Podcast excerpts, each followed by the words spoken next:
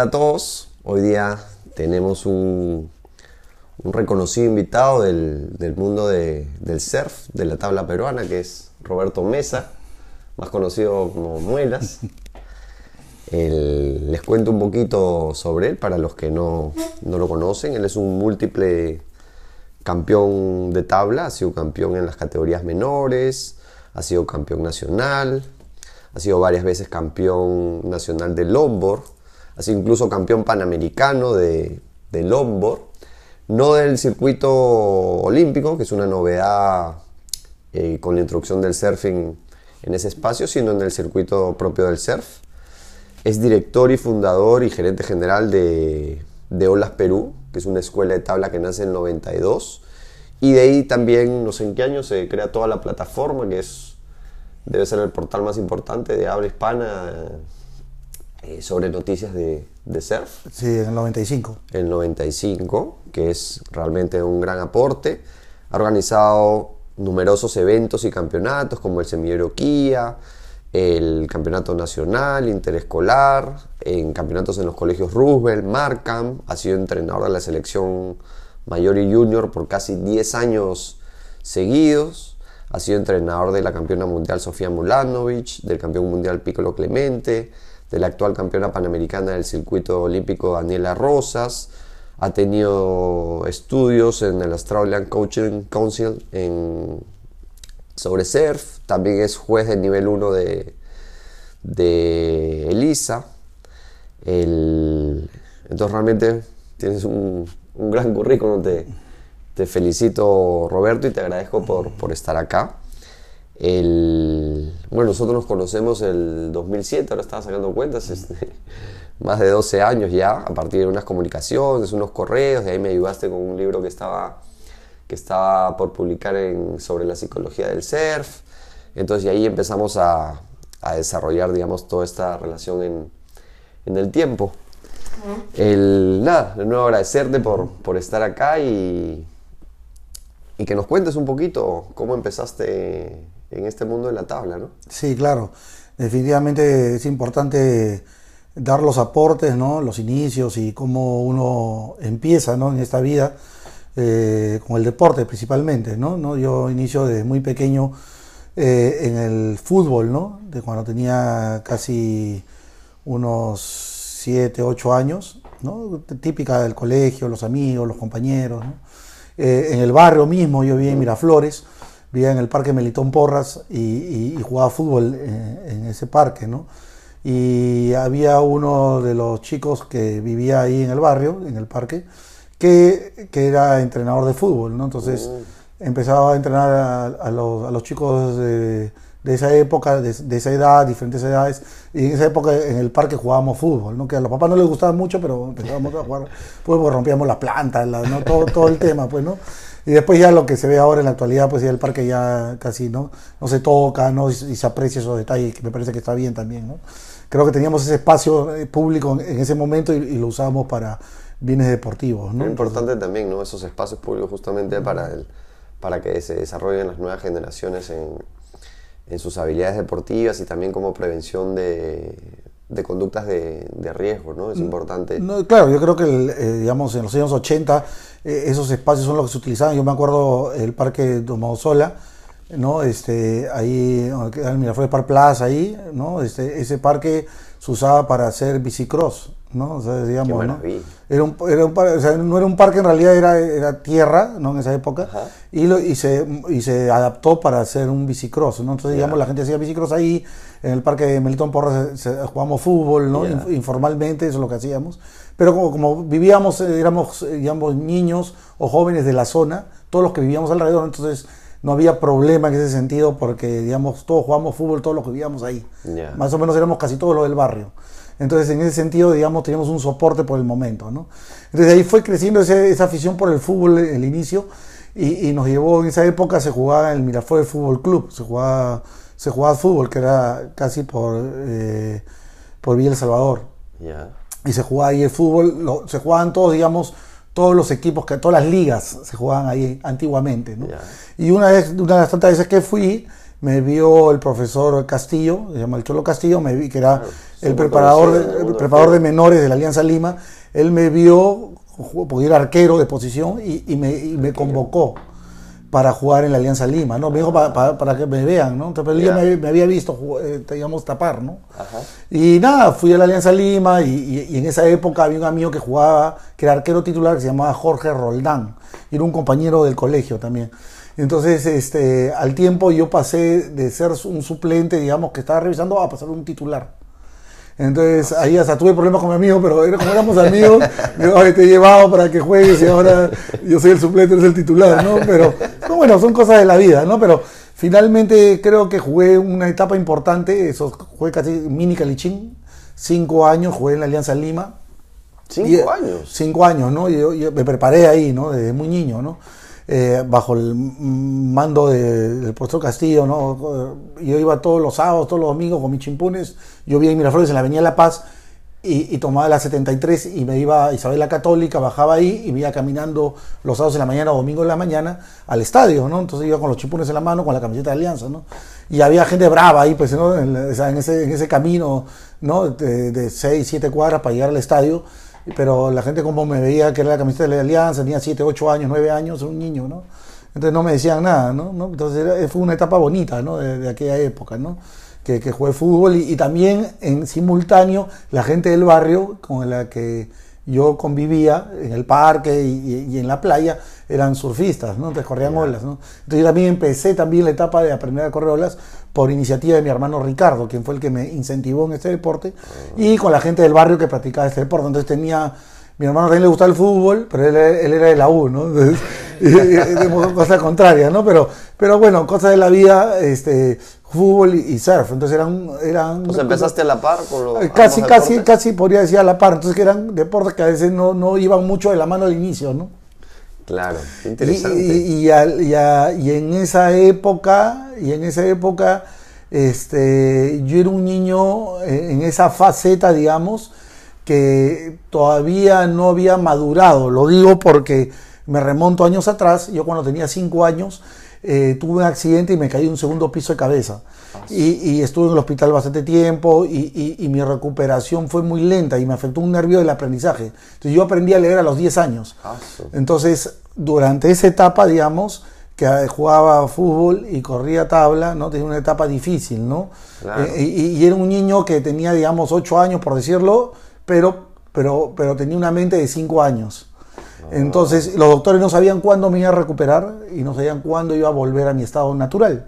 O sea, digamos, científicamente, médicamente no, no se sabía, ¿no? Entonces, solamente lo, yo iba a grupos cristianos y solo lo que decían que era la fe de Dios, que era que volvía yo a, a mi estado natural, ¿no? Esa es la única esperanza que yo tenía, digamos, de fe, de volver a, ser un niño Claro, no- normal. no había resonancia, no había nada como ver este, cómo está el cerebro, cómo está evolucionando. Claro, ahora, fue, ¿no? fue- una etapa difícil, ¿no? ¿no? Una etapa difícil por mi papá, por mi hermano, y inclusive me acuerdo de unas anécdotas de jugar ahí en el Parque Militón Porras de Miraflores, de, de haber jugado para mi equipo y en un momento haber cambiado mi, mi mentalidad y haber metido gol en contra de mi equipo. O sea, era un niño que tenía esas dificultades. Claro. Y mis amigos no eran mis amigos de 8 o 9 años, mis amigos eran niños de 5 años. Entonces esa etapa. Entonces, por la gracia de Dios, yo cuando cumplí 10 años, mi mamá ya en esa época me llevaba a grupos cristianos y, como un milagro de Dios, yo recuperé todos mis, digamos, todas mis habilidades, todo mi... Aprendí a leer. Yo le, le- agarré un periódico a los 10 años y aprendí a leer. O sea, comencé a leer y comencé a leer y a las dos semanas, lo que había perdido 5 años, en dos semanas, y, o sea, volvía, digamos, a un estado normal.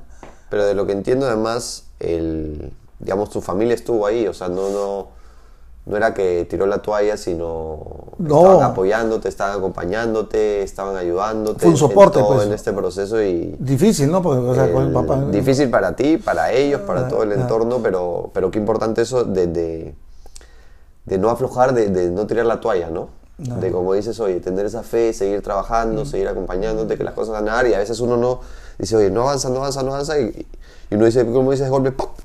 ¿No? De golpe seguro, pero en verdad no ha sido golpe. Ese día, pum, se destapó todo, pero todo ese soporte que venía ya probablemente de, de tiempo atrás. Claro, de hecho, las cualidades, los talentos de, mi papá y mi mamá, cada uno tenía, mi papá era una persona muy ordenada, organizada, mi, mi mamá era una, una, una, una, persona muy perseverante, luchadora, entonces creo que esos, digamos, esas cualidades también vienen un gen ¿no? de alguien y, y, y, eso es lo que el tiempo a veces uno comienza a relacionar y comienza a investigar un poco de todos esos detalles y comienza a ver que cada, cada persona o cada ser humano tiene un poco de eso, ¿no? Pero qué bonita, mm. qué bonita historia y qué bonito entorno y soporte que has tenido. Digamos, este, si no nos hubiéramos privado todo, todos nosotros de todo lo que has hecho después, de todo lo que has aportado. Claro, claro, porque. El surfing peruano, el deporte peruano. Definitivamente, porque a veces este, tú ves a un chico desarrollarse de forma natural, de forma normal, digamos, y lograr de repente ciertos, ¿no? ¿no? Digamos, yo tuve esa deficiencia, digamos, y, en ese momento, pero esas cosas sirvieron para eh, mejorar, ¿no? Digamos, superarme a mí mismo, porque en realidad eh, fue una etapa difícil, ¿no? O sea, eh, creo que cuando, digamos, no, te, no, no sabía leer, digamos, creo que pasaba el tiempo y como que yo no me daba cuenta, o sea, yo actuaba como jugaba, digamos, como un niño normal, natural. Pero creo que cuando ya, ya me recupero y comienzo a analizar todo este tema, comienzo a ver atrás, ¿no? Todo lo que ha pasado y todo lo que se ha ido acumulando y se ha ido ganando, ¿no? Porque en realidad es una, una forma positiva, interactiva de cómo he ido, ido este, superando, digamos, mis miedos, un montón de cosas, ¿no? Que, que están dentro, pues, de la, también de la parte mental, ¿no? Yo creo, ¿no? Y bueno, gracias por, por compartirlo, muy valiente.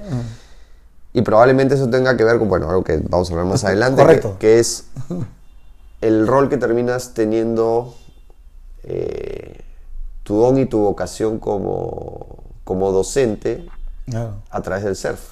Claro, yo creo que en mi familia, por decirte, ¿no? Mi hermana Roxana es este, profesora, ¿no?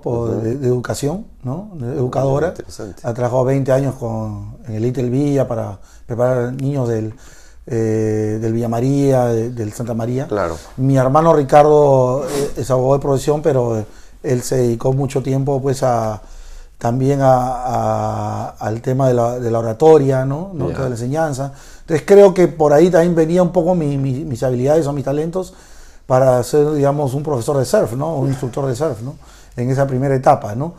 Creo de que, de, eh, de que al comienzo, digamos, este, cuando empezó la iniciativa de, de querer yo enseñar a los niños, digamos, en este caso de Punta Hermosa, a correr olas, fue una iniciativa de una de las mamás de, de una de las mamás de Punta Hermosa, que es la, señora Inés Aljovín, ¿no? de Mulanovich, quien con otra mamá que, que, era mi vecina, la señora Chabela, fueron las que me incentivaron para poder este, enseñarle a sus hijas. Ese fue el primer paso, digamos, ¿no? Entonces, como ah, que yo ese año 91, yo había sido campeón nacional eh, en Perú y había ganado también la Copa del Pacífico, que había ganado en Chile, había ganado en Ecuador y había ganado en Perú, ¿no? Entonces, eh, en enero del 2000, del, del 2000, de 1992, este, esta mamá me, me comenzaron a, incentivar, ¿no? A, a, decirme que les puede enseñar a sus hijas. Entonces dije, yo, ¿no? Yo tenía 21 años, ¿no? Era joven, ¿no? En esa época, ¿no? Entonces dije, bueno, pues, ¿no? Algo, algo novedoso, ¿no? Para mí, ¿no? Entonces comencé a aprender también de ellos, ¿no? De los mismos niños, de lo que había visto un poco y comencé a también un poco a leer, un poco a, a, observar otras, otras escuelas y ver en otros lugares del mundo, ¿no? O sea, porque en ese momento, digamos, la primera, digamos, escuela de entrenamiento la tenía el Gordo Barreda, ¿no? Le enseñaba a Charles Espejo, a Manuela Rosa, ¿no? Este, Juan Manuel Segarra y, un grupo de chicos, ¿no? Inclusive Titi de Col, ¿no? Y eh, Miguel Scorber, ¿no? Nombres que me acuerdo, ¿no? De, aquella época, ¿no? Este, y, y ellos fueron, creo que eh, los llevaba a, correr y los corregía y los veía, ¿no? No había el bioanálisis, ese tipo de cosas, pero él hacía, hacía digamos, una enseñanza muy, muy directa, ¿no? Entonces era muy visible, ¿no? Y eso es lo que yo veía, ¿no? Entonces pero no había una escuela de cómo aprender a correr olas. ¿no? O había un amigo, una amiga que te enseñaba, pero que te llevan a la playa, mérita a correr. Claro. Pero, no había algo formal, digamos. ¿no? A ver, ahí, bueno, está súper interesante eso. Antes de, ahondar un poquito en eso, quería que, regresemos un poco a lo, a lo que me decías, bueno, habías tenido este accidente, estabas hasta con los 10 años, aprendes a leer y de ahí, ¿cómo es tu desarrollo en el surfing? ¿Dejas el fútbol? ¿De ahí cómo vas desarrollando, cómo vas desarrollándote en el surfing en general en esos años de tu vida? Claro, eh, cuando ya practicaba surf y, y- y practicaba el fútbol, el- o sea, me daba calambres cuando iba a jugar fútbol, digamos que no complementaba al inicio, ¿no? Entonces, y no complementó, ¿no? Finalmente tuve que tomar una decisión, ¿no?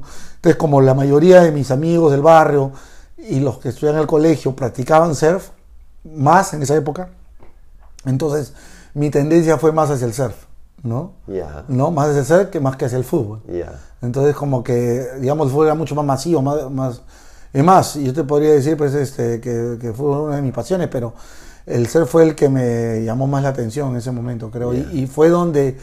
Y, cuando yo empecé a practicar ya habían otros niños practicando, digamos, y que, y- y que competían ya. Entonces yo Yeah. comencé en esa etapa no solamente a aprender a, a surfear, sino que también había la etapa de la competencia. ya, Entonces, pero al comienzo fue duro porque en la categoría que yo quería competir, que es la categoría 8 o 12 años, había unos niños como Aldo Sixia, eh, habían lo- lo- los hermanos este, eh, Villacaba, habían los hermanos que vivían en Punta Hermosa, ya este Guillermo, ¿no? Y este, ahí también me olvidó lo del apellido, pero este, ellos, ellos son de Punta Hermosa y ellos corrían más que yo, ¿no? ya, eh, Saúl Royf, después está lo- este, Alex Mulanovich, nombres que me acuerdo de esa época, ¿no? Y ellos corrían más que yo, ¿no? Entonces, yo cuando que- quería competir con ellos no llegaba ni, ni, ni con las justas a la semifinal, ¿no? no era difícil, ¿no? Esa etapa, ¿no? Pero fue, fue bonito porque yo perseveré en el tiempo, ¿no?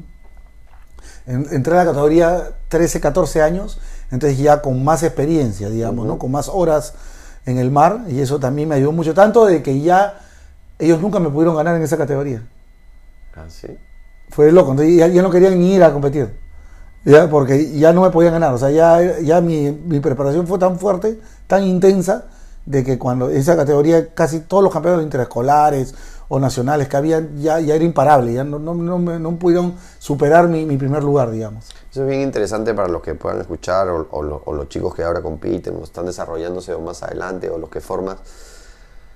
Y a veces hay como esa tendencia de facilista, ¿no? Yo quiero pasarla bien, yo quiero ganar y, y no quiero tener una situación desagradable, una situación de desconfort y más bien lo que nos está diciendo, oye, tuve este accidente, me costó el tema del colegio, me costó aprender a leer, entré al surfing un poco tarde porque también eh, estaba con el fútbol, entonces no le podía dedicar todo el tiempo y te costó en la primera categoría, pero perseveraste y, y de ahí es que evolucionaste. Entonces, también entender que es un proceso de desarrollo y que esa situación de, de disconfort, de, de no tener lo que tú quieres en ese momento, si se lleva adecuadamente, termina siendo gasolina para poder crecer, desarrollarte en, bueno, en este caso el surf o en, o lo que tú quieras, ¿no? Que las cosas realmente, cuando uno quiere desarrollar un talento, una capacidad, toma, toma tiempo y esas dificultades más bien lo que te dan es un feedback, una retroalimentación de qué cosas hay que ir ajustando en el camino, ¿no? Entonces no tienes miedo de decir, oye, verdad,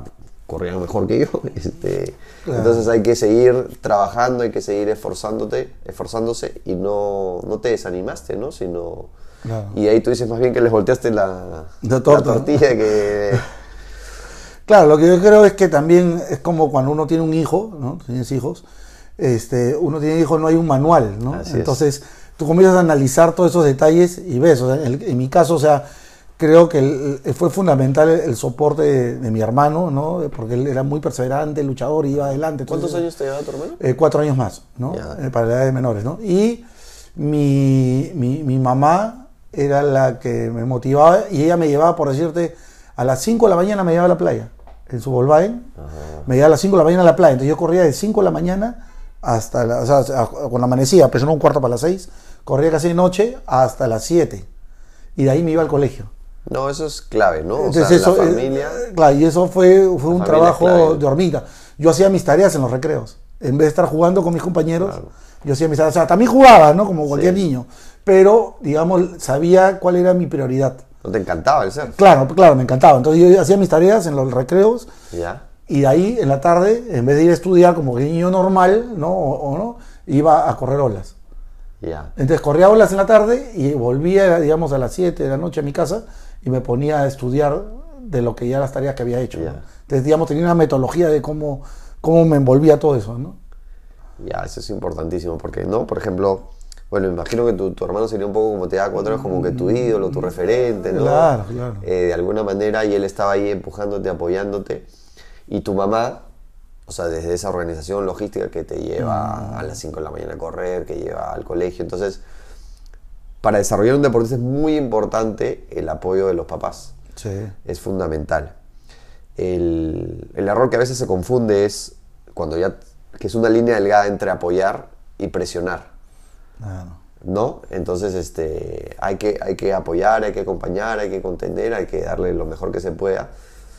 Pero hay que tener cuidado de no caer en el otro lado, ya convertirlo en una presión, en una, en una exigencia. Y, y a veces, como digo, no hay que ver el, el bosque y no, no quedarte ahí mirando nomás la flor, ¿no? Porque algunos creen que como que ganar un campeonato más o menos es, es el, el fin del mundo en vez de levantar la mirada y entender que es un proceso y en ese camino de desarrollo ganarás campeonatos, perderás campeonatos y es parte de ese proceso de desarrollo y, y de aprendizaje, ¿no? En los primeros años yo creo que es fundamental el tema de jugar, ¿no? Con el Sí. deporte, ¿no? De, de- o sea, no, no entrar específicamente a la competencia, ¿no? Sino que invitar a que a, mejorar de repente la técnica o, o a tratar de que se divierta con otros amigos, que consiga partners, con otros compañeros Sí. o compañeras que jueguen en su entorno, digamos, ¿no? Porque creo que eso es, eso es primordial para encontrarle pues la, la pasión o la diversión a, a algo, algo, algo bonito, ¿no? Porque al final uno va a hacer un deporte porque le encanta, porque le gusta, no, no va porque se siente presionado o se siente, digamos, este, que alguien te dice que tiene que hacerlo porque tiene que cumplir cierta tarea, ¿no? Sino uno lo hace porque le nace a la persona, igualito como la enseñanza, uno tiene que, que nacerte, ¿no? Tiene que nacerte de forma natural para que tú establezcas, pues, este, digamos, los, los detalles al final, ¿no? Y, y comiences a capacitarte también alrededor, ¿no? Sí, lo que pasa que a veces lo que sucede es que como ven un potencial, el chico crece y los papás a veces se, se entusiasman con los mejores deseos y van entrando en una actitud a veces excesivamente competitiva en vez de entender y ver el proceso. Lo que estás hablando es muy importante. En la primera etapa básicamente tienen que dedicarse a, a dos cosas, a, a disfrutar el deporte, lo que yo digo es a enamorarte de tu deporte, que además el surfing es un deporte muy fácil de, enamorarse, todos los que lo practican lo saben. Eh, y dentro de ese juego, dentro de lo lúdico, va, va- vas metiendo los aprendizajes técnicos. ¿no? Y estás vinculando algo también bien importante, que es todo ese espacio social, amical, de, de compartir. ¿no? El- entonces hay que entender que cuando tú compites tienes que desarrollar cuatro áreas, la parte técnica, la parte táctica, la parte física y la parte psicológica. Correcto. Entonces muchas veces la frustración es que, uy, mi hijo corre buenazo. Y, una, y cuando pasan, claro, corría buenazo free surfing, sin tiempo, sin presiones, sin jueces, y lo hace muy bien, y pasa a competir y dice, no sé qué pasa, mi hijo no compite bien. Tu hijo solo ha practicado una de las cuatro habilidades que necesita todo deportista, que es la parte técnica. Entonces de ahí suelen empezar a trabajar un poquito la parte táctica, la estrategia, cómo se compite, cómo se agarran las olas, cómo son la- la- las marcas, los puntajes, correr para los jueces y demás. De ahí, bueno, muchas veces desarrollan la parte física, lo que suele ser más sencillo para los chicos es primero la parte surfing, de la parte física, la parte táctica les cuesta un poquito más porque requiere tiempo también de, de maduración para, para entender.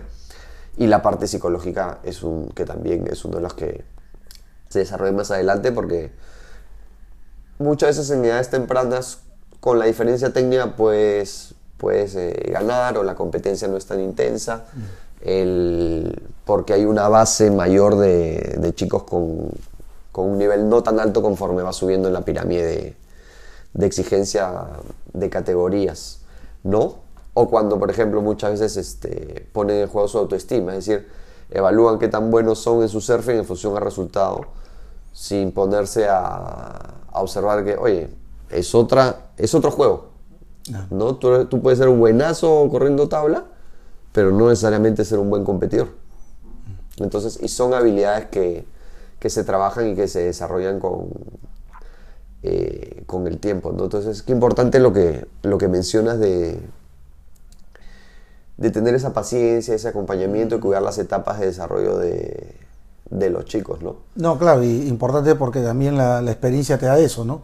De saber cómo, cuando ves a, un chico, la parte técnica, cómo corregirlo, cómo transmitirle eso, ¿no? Y la parte física también, ¿no? Saber qué, cuáles son sus habilidades. Hay gente, pues, que en la parte técnica, digamos, tienen dificultades y, y, hay que corregirlas, ¿no? Y hay gente que en la parte física también que de repente son, tienen los movimientos muy duros o, son, o son demasiado flexibles. Claro. Entonces, digamos, se va uno al extremo, ¿no? Y, y pero creo que la, la, parte táctica ya es un, una parte donde la mente también trabaja mucho por el tema estratégico más. Sí, ¿no? claro. Y el tema psicológico, como venías mencionando, para mí es uno de los primordiales porque puedes tener, digamos, buen físico, puedes tener muy, muy trabajado tu parte técnica, pero si mentalmente no estás fuerte para lograr los objetivos o, o, o trabajar con todas esas, digamos, con todo ese estrés o todo ese este, grado de, de, presión, entonces no estás listo todavía, ¿no? Claro. Digamos, ¿no? Y va madurando también, ¿no? Sí, en cada área, ¿no? Es Pero creo que la, la área, yo he tenido casos, por decirte, de chicos eh, de que de repente no eran tan habilidosos corriendo olas, pero eran muy fuertes mentalmente, Claro. ¿no? Y, y- y terminaban dando mayor rendimiento que el que tenía el mayor talento. Sí. Y ahí más bien, por eso importante lo que dices que hay que darle a cada uno lo que necesita. Ese de repente que es gran competidor, pero no es tan bueno, hay que darle también más una base, ampliarle una base técnica mayor para que después pueda trasladar eso a, a la competencia. El- pero muy importante lo, lo- lo que mencionas de, de lo que es la competencia y el estrés y la exigencia, porque a veces decimos, uy, pero ¿cómo hacemos? O sea, finalmente cuando ya vas subiendo de nivel, la competencia es más bien convivir con ese estrés, convivir con esa exigencia, incluso en el caso ideal, empezar a apreciar ese estrés y esa exigencia para sacar lo mejor eh, de ti, ¿no? Porque Claro. es parte de... El juego es así, de, de eso trata y los que muchas veces destacan más. eh, tienen ese, ese factor muy desarrollado, no porque los otros no sean importantes, sino porque cuando llegas al más alto nivel suelen estar más o menos equiparadas eh, en las otras áreas. Por eso es que muchos deportistas suelen decir ah, que la parte psicológica es el 100% o el 90%. No es porque sea el 100% o el 90%, sino porque a ese nivel ya las otras áreas están muy equiparadas. La parte física, a veces la parte técnica, la parte táctica o, las o los márgenes son mucho menores y le dan mucho valor por eso a ese nivel a, a esas áreas, pero realmente todas son muy, muy importantes en mayor medida, en, en, en diferentes momentos, algunas serán más protagonistas que, que otras, pero por eso es, importante entender eh, lo importante del desarrollo, el proceso y las bases que hay que darle a, a los chicos. Claro, cuando uno comienza a formar, digamos, a, a un competidor, pues entonces vas viendo las, las virtudes, las fortalezas, y vas viendo las debilidades, y, y ahí es donde comienzas a trabajar, ¿no? ¿no? Para ver las cosas, ¿no? A veces en los jóvenes ven más, más digamos, más la parte técnica o táctica, de repente más, más, más problemas de repente, ¿no? Y de repente un, un competidor un poquito mayor o más, más, más, más maduro, se ve pues que la parte mental lo tiene más fortalecido. Entonces ahí comienzas a ver cuáles son las áreas y cuál es la que hay que trabajarla. O sea, mucho en el deporte, bueno, hablando ahora en el surf, se trabaja mucho en la parte, digamos, técnica, ¿no? La parte física es, es un proceso creo que ha mejorado bastante, pero la parte psicológica es donde más se tiene que trabajar y es lo último que dejan, ¿no? Entonces, Sí, creo- naturalmente es lo último que se deja, ¿no? En general, en el- no solo en el surf, sino en general en el deporte, estamos más orientados al desarrollo físico. Entonces, la parte técnica y la parte física, correcto. ¿no? Entonces, se suele dejar para el final eh, o, no, o no tomarse en consideración y, y- y cuando aparecen dificultades recién ahí lo, lo empiezan a observar, ¿no? Claro, no, no, o sea, no, no sé cómo en otros casos, pero cuando hay gente que dice te va a mandar al psicólogo, piensan que te va a mandar a- porque estás mal. Sí, no, al loquero, vas a ir al loquero para que te... Claro, creo que ese concepto está equivocado, ¿no? sí. Totalmente equivocado y creo que eso es lo que debemos tratar de educar, ¿no? Y, y trabajar con la, con la mente de la gente porque imagino que es un psicólogo deportivo que estu- estudia la mente de las personas para llevarla pues a un nivel mejor, ¿no? Y, y- y tratar de que esas, eh, digamos, virtudes, cosas buenas también, y, o esas ansiedades, o esas fricciones, se, se, manejen de una manera más profesional y no, y sea una solución, no un problema, porque cuando a veces el papá o, el, o el, entrenador llega muy tarde a esa etapa ya es muy tarde, ya entonces ya para, para ayudarlo, o sea, nunca es tarde, ¿no? Nunca es tarde, siempre se puede mejorar, pero sí, sí se puede hacerlo de una manera planificada, desde etapas tempranas, va a ser mucho más llevadero y natural ese proceso. Efectivamente, el psicólogo del deporte es un psicólogo de rendimiento, es un agente de rendimiento, a la vez que es un agente de salud, de calidad de vida, se trabaja con el deportista, se trabaja con la familia, se trabaja con el entorno, no nos olvidemos que el deportista es una persona, tiene problemas, se enamora, se desenamora, tiene familia, eh, tiene diferentes etapas de vida, o sea, estamos hablando, ahorita estamos haciendo un resumen, pero estamos hablando que, o sea, es niño, es adolescente, es adulto joven, ah. es adulto, de ahí se retira siendo adulto, todavía joven para la vida. Entonces, es, es una carrera que tiene muchos, muchos momentos eh, en los cuales hay que acompañar y a los cuales hay que trabajar. Y efectivamente, claro, el cliché eh, es, no, ese es el loquero, voy si tengo algo mal, y más bien es un facilitador del deportista, es un facilitador del entrenador, es un facilitador de, la familia eh, por bienestar y, rendimiento, ¿no? Y al final lo resumimos en eso, ¿no? O sea, tienen que aprender a convivir en, entornos de, alto estrés y alto nivel de exigencia, pudiendo, como decía un, autor, eh, rendir es sacar lo mejor de ti cuando más importa. Así es, y, no, y, bueno lo que dice porque el tema de la familia es fundamental, ¿no? es, es, todo, ayuda, pero muchas veces no es el, digamos, el, el, hijo o la hija la que tiene que ir al psicólogo deportivo, sino que a veces son los papás. Bueno, de hecho sí, hay que trabajar. A, veces el papá o la mamá eh, tratan de siempre dar lo mejor para sus hijos, que es lo normal, pero a veces no todos los tópicos, digamos, que le dan son los que le van a ayudar. ¿no? Así es. Eso es muy importante, el, digamos, porque los papás, con las mejores intenciones, eh, algunas veces también se equivocan en, ese sentido. Eh, lo que hablamos en esta línea delgadita, ¿no? Entre apoyar y ah. presionar, ah. ¿no? Entonces a veces se confunde y es importante poner eh, los límites, el orden en ese sentido. O un error común también es que al hijo deportista se le trata diferente que a los otros hijos. Entonces de repente las normas pueden ser más flexibles con, con ellos, eh, los límites, sin que necesariamente esto sea bueno para, para ellos. Entonces hay un montón de factores a, tomar en cuenta. Y el ideal es un trabajo, un enfoque eh, integral. Y de hecho cuando tú estás hablando de tu desarrollo deportivo, aparecen todos estos temas, ¿no? De repente en esa época pues no hay lo que, lo que se tiene lo que se tiene ahora y me imagino que ahora te parecerá maravilloso, increíble, pucha. Imagínate haber tenido esas cosas hace... No, sí, y, es así, o sea, y, en muchos países también están un poco retrasados de repente en esos temas, ¿no? Yo, yo he entrenado también a la selección de Ecuador por muchos años y, también pasaba de que ellos tenían también, no, tenían, digamos, la plataforma. Entonces, de hecho, tenían que adaptarse, ¿no? O sea, habían, digamos, pero físicos bien, ¿no? Porque genérico y explicarles los movimientos del deporte, ¿no? O, o, tienen psicólogo deportivo, pero es un cubano que es especialista, pues, en, deporte, pero nunca ha hecho con surf. Entonces, todo eso hay que adaptarse y hay que modularlo y hay que tratar de de hacerlo de forma correcta para que le sirva al deportista finalmente, ¿no? Al, surfista o al tablista, que al final es el al que hay que llegar. Claro. Y entonces estábamos 14, 15 años y te empiezas a despuntar y a destacar en los, en los campeonatos. ¿Cómo sigue tu progresión? Claro, bueno, en, ese momento, bueno, cuando empiezo niño comienzo pues a, a ganar por primera vez la categoría, digamos, este, 13, 14 años, 15, 17 años, esa época eran las categorías y bueno, después de eso este, eh, hubieron varios campeonatos que no pude llegar porque comenzaba a viajar ¿no? a otros países, entonces no llegaba a, ser campeón nacional, o sea, pude hacerlo antes, pero no llegué antes porque o coincidía en la misma fecha o, o muy cerca del país.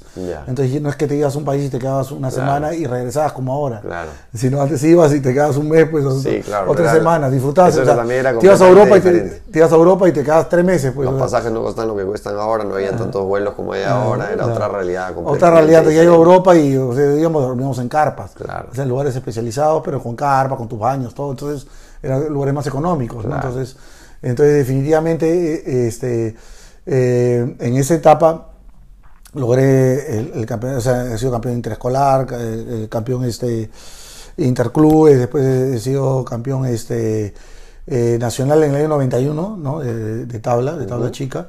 Y, y después en esa etapa este quedé segundo, tercero, varias, varias de estas. Como te comenté, como viajaba, ya no pude llegar a, ser campeón nacional más en esa categoría. Pero en el longboard este, fue un inicio porque vi corriendo a otros tablistas como más de la Rosa, lo vi corriendo longboard y me gustó como, mucho cómo corría y decía de repente yo lo puedo hacer, ¿no? Y, y fue así como que viendo y observando, comencé a practicar un, me acuerdo, un verano en Cerro Azul, como iba a enseñar a correr olas, Ajá. también me, me hice un longboard y comencé a practicar, a practicar. Y, y fue después de ese verano que comencé a competir y, y me comencé a ir bien, ¿no? Y, y me di cuenta de que tenía cualidades para correr longboard, ¿no? Ah, qué maravilla. Justo que hablas de Serra Azul, ahí, bueno, el que me encantaba que tenía un estilo lindo para mí era el hermano del gordo Barrea. Ca- Carlos. Barrea, el doctor, el flaco Barrea. Sí, Claro, es indiscutible, claro, yo, lo miraba, yo lo miraba también, ¿no? Porque eh, la forma como lo una hacía. gracia era impresionante. Claro, era un, era un artista en, el- en la tabla, ¿no? Era, un- era muy, muy, muy, talentoso, ¿no? Y lo hacía de una forma muy natural, o sea, lo veía, lo, lo veía fácil hacerlo, en realidad, ¿no? Y con, con- muy sutil, muy así, y que decía, qué, qué bonito, ¿no? O sea. Era agradable verlo, en realidad. El- Entonces, de ahí ya estamos entrando, o sea, ahí hacías en simultáneo o fuiste dejando la tabla corta por...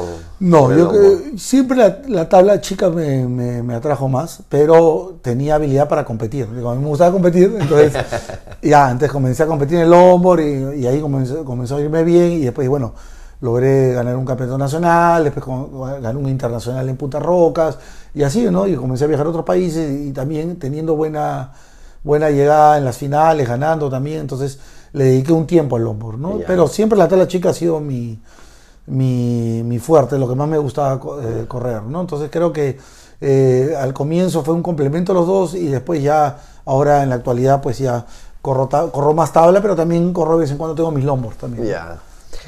Y el... Ya, entonces eh, por esos años ahora sí regresamos al año 91 que, que estas dos mamás te proponen un poco entrenar a sus hijas. Así es, fue una iniciativa porque entonces me dijeron que me veían, que era de Punta Hermosa, que había salido campeón nacional, me veían que, que era serio y que era bueno para sus hijas. Y entonces, entonces dijeron, ya, pues te vamos a pagar una plata, unos 50 dólares y, al mes y para que le enseñes Ya. dos veces por semana o tres veces por semana. Le dije, y en realidad más, más que por el dinero, el simple hecho de, de empezar algo diferente, ¿no? Y, y ellas se les veía motivadas que quería que yo lo haga, ¿no? Entonces, entonces juntamos un grupo de cuatro o cinco, estaba también eh, Matías Mulanovich, estaba Ignacio Bedoya, estaba Flavio Petris, es la primera promoción, digámoslo, ¿no? José Gómez, ¿no? Sebastián de Romaña, este, los hermanos Castañeto, ¿no? Eh, Joaquín. ¿Cuál José Gómez? ¿Jarita? Sí, Jarita, Joaquín y este y, Je- y Jerónimo Castañeto, entonces, digamos, una primera promoción, digamos. ¿no? Y empecé a enseñar, pues. ¿Qué tal es nombres? Sí, sí, sí, comencé a enseñar, ¿no? Entonces, a ellos, ahí, ahí, en la puntilla, y la mamá te quería que los lleve a Cerro Azul y a San Bartolo. Entonces, a San Bartolo un día, otro día a Cerro Azul. Y, y, y mi Volkswagen no entraban ya, pues, ¿no? El escarabajo era muy chiquito, ¿no? Entonces ya te me iban a buscar a mi casa y me los llevaba a todos a correr. Entonces la mamá de, de Sofía Mulanovich, el señor Inés, me dice que ella tiene su camioneta Mercedes y que se me la prestaba para llevarlos. Entonces ya era petrolera, entonces iba y venía, me pagaba la gasolina y me pagaba mi plata. Y yo, dije, ya, vamos a empezar, le digo, ¿no? vamos a iniciar, ¿no? Y así empezó todo esto y cuando ya habían pasado dos meses, los niños querían campeonato. Entonces digo, pues si tienen dos meses corriendo, quieren campeonato. Entonces, como historia de la vida, ¿no? Dije, pucha, bueno, pues entonces, en realidad como nunca había organizado un campeonato, nunca había habido un campeonato, pero nunca lo había organizado diferente. Entonces, conseguí un contacto que, en Bacus que se llama Alex Jubicic, rubio. Y este señor Alex Jubicic era, era amigo de mi hermano y se conocía en la Universidad de Lima. Y entonces lo fui a buscar. ¿No? Fui un día el lunes, ¿no? Decirle, oye, quiero organizar un campeonato para los niños. Entonces fui con mi carta, todo formal, ¿no? Entonces me dice, claro, bestial, te voy a apoyar con los niños, ¿no? Sí, entonces digo, ya. Entonces me dice, ¿y para cuándo quieres el campeonato? Para este sábado. Estás loco, me dice. O sea, vienes lunes, quieres el sábado, y quieres estrado, quieres sonido, quieres kiosco, quieres premios, imposible, me dice, ¿no? O sea, tú estás loco, no, que nunca lo he organizado, ya, ya llámame el miércoles a ver qué pasa, pero no creo, pues imagínate, es loco, ¿no? Y parece que en esa época, esa época la, la marca que, que tenía Bacus era Guaraná Bacus. Ya. Entonces querían introducirla y era perfecto conmigo porque era para los niños. Claro. Pero para eso yo no sabía nada, ¿no? Ya. Para esto. Entonces el miércoles lo llamo y me dice, no hay sin suerte, me dice. "No, te he conseguido todo lo que me has pedido hasta lo último. Eh, te he conseguido el estrado, te he conseguido el sonido, te he conseguido el, el kiosco, te he conseguido eh, para regalar tablas. O sea, me armó la fiesta. Pucha que-. Me armó la fiesta, la verdad, me armó la fiesta. Y también cabe decir que en esa época estaba Chicle- Chicles Adams y estaba, y estaba Eduardo Chipoco. Ya Eduardo Chipoco que estaba, estaba ahí en PepsiCo, creo que era, la- no, no me acuerdo muy bien si era PepsiCo, y, en Chicles Adams y él me consiguió también otro apoyo. Entonces digamos que armé la cosa, la fiesta Ya. bien, ¿no? Entonces Todo eso en una semana. todo eso en una semana. O sea, era de Dios, pues estaba, estaba iluminado. Ya era, Sí. era, era el momento. Entonces, hicimos la macabra guaranato. Entonces, y a la siguiente semana que regresé, hice videos, fotos, todo. Salió en Careta, salió en Somos, salió en todos los medios de comunicación. Ya. Inclusive ese día me tomé, eh, me tomé el tiempo, hice bikini conte para niños, hice, hice triatlón, de loco, de loco. te faltó nada. No, nada, nada, nada, nada, sí, hice, hice todo. Y este, y nada, a la semana regresé y le expliqué todo, le mandé toda la información, todo, y me dijo, queremos auspiciarte todo el año. Entonces, y, Wow. me, y me compraron un auto. ¿no? Y el auto de atrás decía, cuidado niños surfers a bordo. Me compraron una camionetita, antes ya iba, con el, niño- el, el, el, el, Team Guaraná, decían, el Guaraná Bacu, pues, no, Guaraná, pero era un poco lo que ellos querían hacer, ¿no? Digamos, digamos, yo, yo iba con la marca y con lo que estaban haciendo, ¿no? Y, y empezamos todo eso, de, ¿no? Así, de, de cero, ¿no? Y entonces era la visión que ellos tenían, ¿no? Y comenzó a funcionar, ¿no? Los niños y el esto, y, come- y comenzaba a organizar ya 10 campeonatos al año. 10 Durante- campeonatos Hice al 10 año. campeonatos durante ¿Qué 5 año era años. eso? Es el año 93, más o menos. Wow. O sea, hice 10 campeonatos al año. durante 5 años, durante 5 años hice 10 campeonatos al año, o sea, casi uno al mes. De los, de los 12 Es meses. un montón. Ahora no hay. No, claro, claro, o sea, fue un récord. ¿no? Qué maravilla. Una máquina ¿no? para, para hacer eventos, campeonatos. y en esa época pues, estaba Sofía Molano, No, claro, vas, desa- vas desarrollando esos talentos. O sea, los talentos necesitan esas plataformas para competir y desarrollarse y crecer. ¿no? Así es, entonces yo trabajaba la parte técnica y hacía los eventos, ¿no? Y todos los años yo viajaba a Australia también. Entonces yo también me preparaba, ¿no? Entonces iba donde iban los mejores entrenadores del mundo, entonces iban, digamos, los 12 o 15 mejores entrenadores del mundo y yo iba ahí.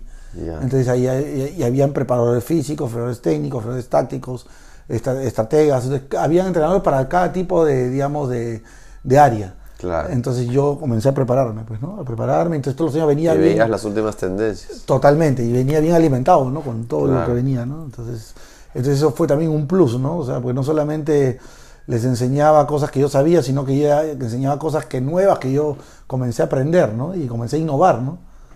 Claro, porque para las generaciones ahora es como que les puede costar entender con, con YouTube y este, Claro. que tienen toda esa, esa- esa época no, no tenías que pedir tu, tu revista, tu Surfer Magazine que eh, se demoraba dos semanas en llegar, un mes, este, el video que te lo pasabas y grababas tu copia. Claro.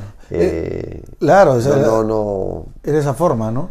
no inclusive en esa época, o sea, yo cuando estaba entrenando en Australia, me- o sea, ya en esa época estaba entrenando en Australia, me- la selección de Perú junior va a Australia a competir en un campeonato junior en Sydney.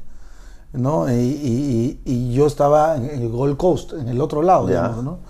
Y me llama pues, la federación y dice, "Mire, compadre, tienes que ser el entrenador, pues no hay otro mejor, ¿no? Me bueno, no había otro tampoco en ese momento, era, digamos, el, era el único que me había preparado, me había Sí. adaptado para eso. Está cerquita, te dice. eh, tómate un avión, eh, me pagaron el avión, me fui desde, desde Gold Coast hasta Sydney, ¿no? Ya. Y, y, y North Narrabeen se llamaba la playa. Entonces fui ahí y ahí estaba pues, Sofía, Villarán, Toto Román, estaba toda la selección y, la- y Ya. los chivolos, ¿no? Entonces yo fui y los preparé a todos. O sea, digamos, todo lo que había aprendido lo pude aplicar, ¿no? Finalmente. Claro. ¿no? De, de los detalles más chiquitos, de que ya cada uno, porque la mayoría era, era, así, o sea, iban a la playa, hoy tienes peine, ti- tienes cera, Claro. este, tienes esto, o sea, pedían cosas, ¿no? Y hoy tienes fruta. Claro. Entonces ya eso lo distraía ya. Claro. Entonces yo fui a ordenarlos, ¿no? Digamos, fui hice un orden, ¿no? Dije, no, hoy día mañana no quiero que nadie me pida cera, que nadie me pida fruta, vayan a comprar Claro, su fruta. a dar una estructura. Una estructura, te compren su fruta ya. Compren todos sus ceras, no le pidas tú la cera al otro. Ajá. De los detalles más chiquitos Claro. comencé a, a Eso trabajar. es lo que marcan la, la diferencia, ¿no? O sea, a veces buscamos el detalle grande y hay que entender que no es un detalle grande, sino son un montón de pequeños detalles. Claro, es una de las estructuras que comencé a, a trabajar. Y la segunda fue la, una otra estructura que fue el tema de que ellos entraban y corrían una hora, hora y media A correr olas. ¿no? Te los miraba, o sea, no, no, no, le digo, no, no tienen que entrar hora y media. Tienen que entrar en la marea baja, en la marea alta y más o menos los horarios que ellos iban a correr. Para saber las mareas. Entonces Claro. ya comencé a armar todo eso. Entonces le decía, no, no, no, no, o sea, no necesariamente a las 6 de la mañana a correr, ¿no? Claro, ese es un principio bien importante del deporte, que es uno compite como entrena. Correcto. Entonces, pero el surf tiene la particularidad que la cancha es variable, a diferentes otros deportes, ¿no? Que tú que juegas fútbol, o sea, la cancha de fútbol a todas las horas, en la cancha de... No varía, en cambio el surf sí.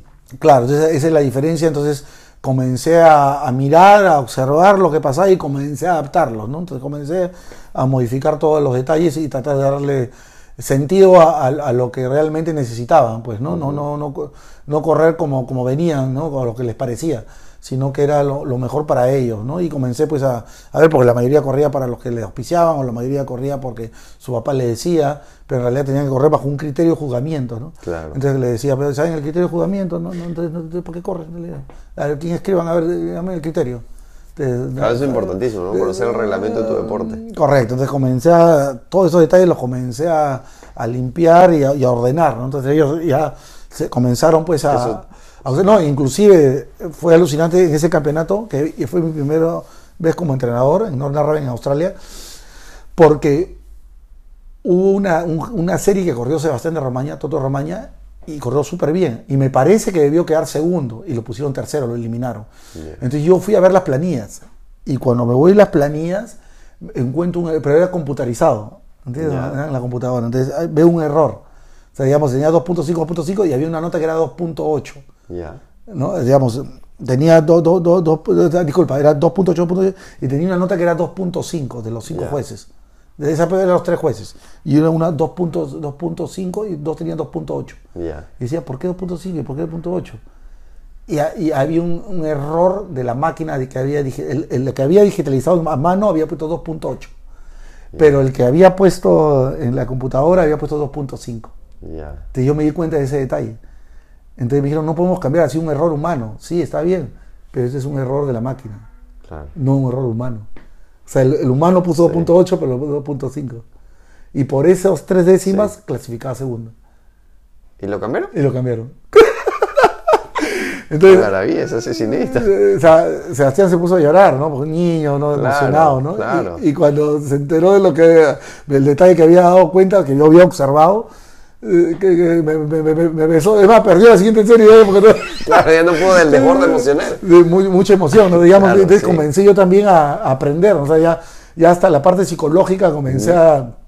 o sea, la primera vez que veía a un niño llorando, frustrado, Claro. pucha, que, y después que yo Después yo- lloraba de contento. de contento porque, porque le había resuelto el, el- Sí. lo había resuelto porque Sí, claro. entonces pucha entonces todas esas emociones juntas no entonces uno a- a- aprende pues a, manejar esas situaciones también no El... Claro, porque a veces uno cree, no, el entrenador ya va, dirige su hit y ya está, ¿no? O sea, el entrenador es mucho, es mucho más amplio, mucho más que, que un entrenador, ¿no? El- o sea, porque está en esos detalles, está en la convivencia, está acompañando, está educando, está corrigiendo, está manejando los diferentes estados emocionales de los chicos, propios además de, de la competencia, alegría, cólera, frustración, entonces hay que hay que ayudarlos a, a desarrollarse y a regularse en esos, en esos en- No, y, te- ¿no? no, y aparte vas aprendiendo las cualidades y, tienes que Sí. estudiar también. O sea, Claro. si un entrenador tiene debilidades por ciertas cosas, por su carácter, digamos, o, su forma de ser. O sea, es difícil. Justo hablábamos el otro día que es difícil que el entrenador, digamos, es como un profesor de colegio, ¿no? Yo le Sí, pongo un ejemplo. Que es muy difícil que los alumnos sean amigos del profesor del colegio, ¿no? O sea, es difícil por las- el entorno y la situación. Es lo mismo que un entrenador no puede ser Así tan es. amigo como quisieras. Pero definitivamente tienes que saber cómo manejar esas situaciones de acuerdo a tus fortalezas, ¿sabes? Porque hay entrenadores que son buenos para niños, para, para niños, este, para adultos, para jóvenes, entonces hay también este, entrenadores que se adaptan también a todo tipo de, de competidor y hay que saber cómo manejar las situaciones de acuerdo a las cualidades que tienes. Pero es bien importante lo que dices, porque, y en eso se parece un poco a, a, los psicólogos, que ustedes son su propia herramienta de trabajo.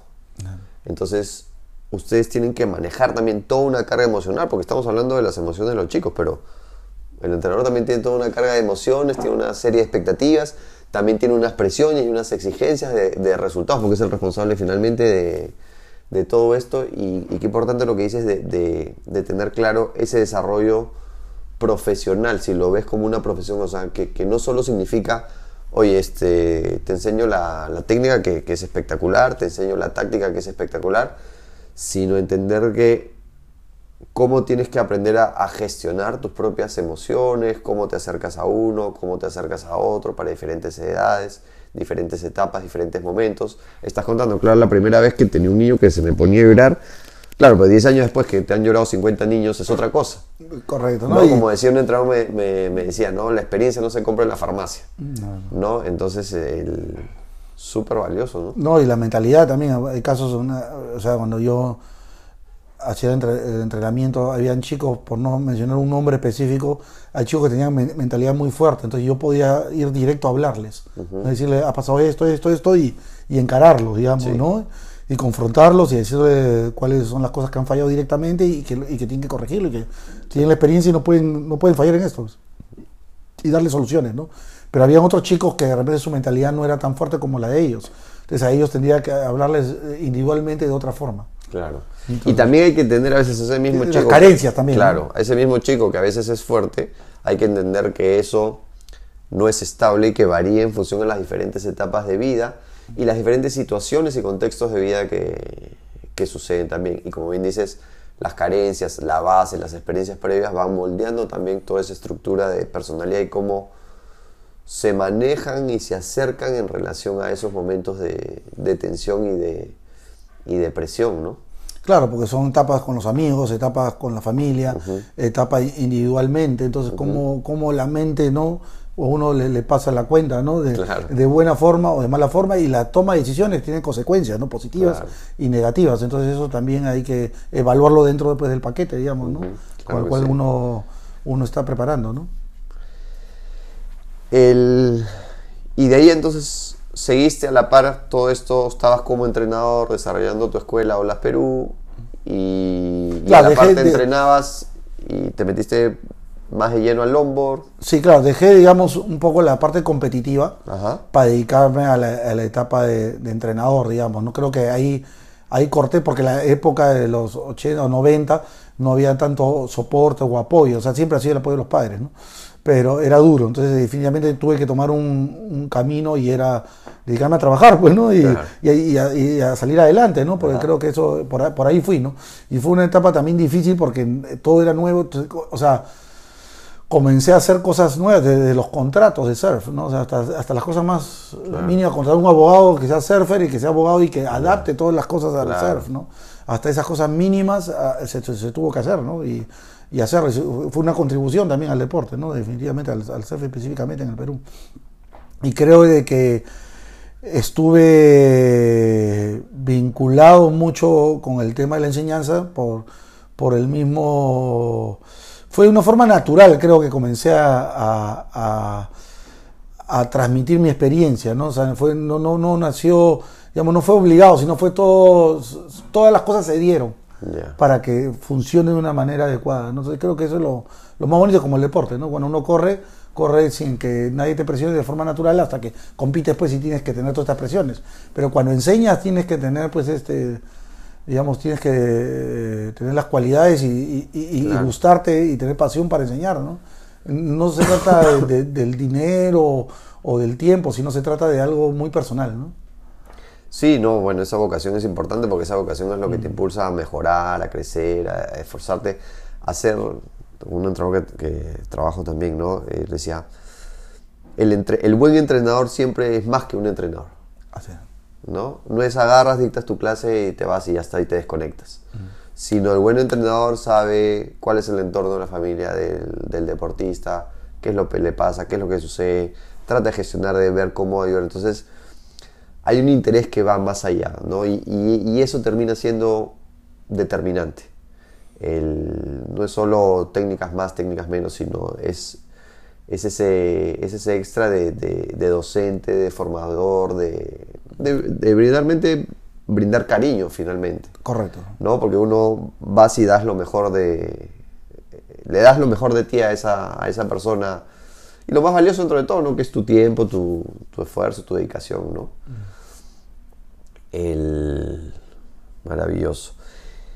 ¿Y cómo, cómo ves el desarrollo de la tabla? ¿Cómo, ¿De dónde venimos? ¿Cómo es nuestra historia? Bueno, de hecho venimos de, muchas generaciones, ¿no? De varias generaciones atrás, eh, impulsando primeramente el arte de correr olas, ¿no? Porque al final es, se desarrolla de esa manera, ¿no? Sus inicios son así, ¿no? O sea, de una forma natural, no como un deporte, sino como un, de una forma que ven el mar y entran al agua y, y corren olas y se desplazan pri- primeramente pues este los primeros pues, este, en Hawái ¿no? en, la era moderna ¿no? y después eh, eh, se va difundiendo pues a California y a los demás países ¿no? en el mundo desarrollando un deporte bonito, vistoso, ¿no? ¿no? Y, y va, y se va creando todo ese deporte pues ya en forma, en tema más formal, ¿no? Pero creo que en, en el Perú ha habido diferentes etapas, ¿no? Y también la parte política, la parte económica, todo va involucrado porque va, va teniendo ese crecimiento, ¿no? De, de tiempo, ¿no? Y creo de que eh, siempre se vinculó mucho el estar con las drogas, ¿no? En varias, varias décadas, ¿no? Entonces creo que eso fue un tema equivocado, porque sí, de hecho, como todos los deportes, hay gente que, lo, que lo hace y no lo hace, ¿no? Y creo que, y la época también de Velasco, ¿no? O sea, no, también fue un corte, ¿no? Porque no, no podías traer materiales del extranjero. Entonces, no, no, no, entonces también fue, fue, fue malo, pero fue bueno porque obligó que la gente desarrollar una industria eh, generar una industria donde la gente comience a, a hacer sus propias tablas, sus propios materiales. Entonces, digamos, también fue, fueron gente visionaria que comenzó a hacer eso, ¿no? Ajá.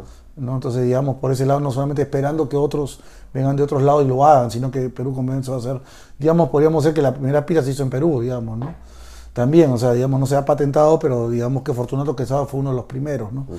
Que hizo, ¿no? Entonces también hay, hay, hay como el señor La Bruja Letts, también este, que hablé por teléfono con él, también me decía que él ha sido el primero en hacer los, los, los wins antes que en Estados Unidos, pero después ellos lo patentaron. Entonces, digamos, cosas que, que, que fueron innovando y fueron desarrollando también ellos, ¿no? En la época, ¿no? Entonces, creo que eh, todo ha tenido su momento, su época en el Perú, pues no.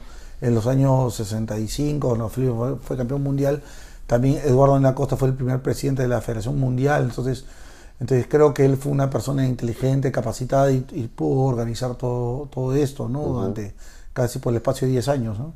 Entonces, este, después vienen los campeonatos profesionales, ¿no?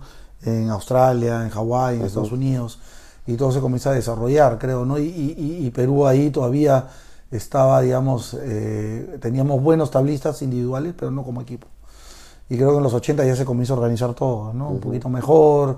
Hay campeonatos internacionales que hace Mico Tudela, el papá de Miguel Tudela, en el Carlos Doñí Invitational en Punta Roca, viene gente del extranjero, entonces comienza a tener mayor roce internacional, ¿no? Creo que sin dejar que en los años 65, a, a- a, digamos a los 70, creo que fue el mayor auge de, de extranjeros, en, ¿no? Los mejores surfistas del mundo llegaron al Perú, ¿no? En esa época, ¿no? pero son etapas, como el 80 fue una etapa de resurgimiento, pero que fue fue fue muy duro porque en la época que yo viví, o sea, no no no había no había apoyo, ¿no? No- y los tablistas pues, no tenían la buena fama, ¿no? Y yo creo que en la etapa ya de Sofía Mulanovich hacia adelante, yo creo que fue una etapa ya de frutos, ¿no? Vamos a, a sembrar la imagen de, de- también se dio que era pues la, la mujer siempre fue la oprimida, el macho, el, el hombre latino, el hombre peruano, y la mujer siempre quedó relegada. Creo que Sofía entró en ese contexto, si no me equivoco, como que la, la figura de la mujer eh, que, ganadora, campeona, y creo que ahí creo que fue un- una etapa importante, creo, de Sofía hacia no solamente el Perú, Latinoamérica, sino hacia el mundo, ¿no? Y creo que ella fue una una tablista y una persona influyente, ¿no? ¿no? Entonces que, que marcó una etapa, ¿no? En la vida y que hizo que los tablistas y digamos las personas que no corrían olas cambiaron su forma de pensar, ¿no? mucho, ¿no? Y el día de hoy, o sea, digamos, o sea, aunque eh, Piccolo ha sido campeón mundial eh, tres veces, ah, eh, tenemos siete campeones mundiales como Javier Huarcaya, Mahuel La Rosa, este, bueno, Sofía, todos ellos, este, creo de que los Panamericanos han tenido una plataforma, digamos, una de imagen visual, digamos, que no se veía antes, ¿no? Yo, o sea, yo tuve la experiencia de, estar dos días en Canal 2, ¿no? en, Latina, y poder este, estar en los comentarios, ¿no?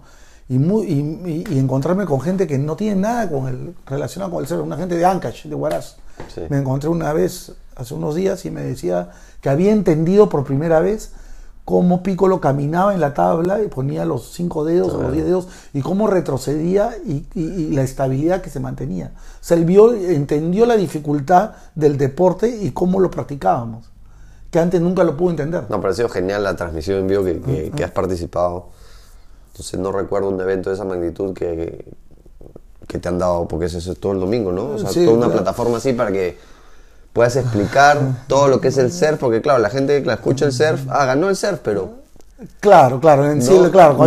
muchas veces no tiene, digamos, de repente la popularidad del fútbol, entonces es importante esos espacios para que acercar a la gente a, a, ese deporte que, que nos ha dado tanto y que, y que si se amplía esa, esa base nos puede dar aún mucho más. No, definitivamente, y aparte hablando de la historia, pues hay íconos, ¿no? Felipe Pomar marcó un ícono, ¿no? Mundial, siendo el primer campeón mundial peruano, ¿no? Entonces, después marcaron ciertas etapas, el chino Malpartida, el gordo Barreda, íconos que han ido marcando la historia y, que han ido eh, calando ¿no? en, el deporte, ¿no? O sea, y, pero no solamente por, por, el tema de los tablistas, ¿no? de los surfistas, sino que también por el tema específicamente de la, de la organización, de los peruanos como organizadores, creo que hemos dado un, impacto, ¿no? ¿no? ¿no?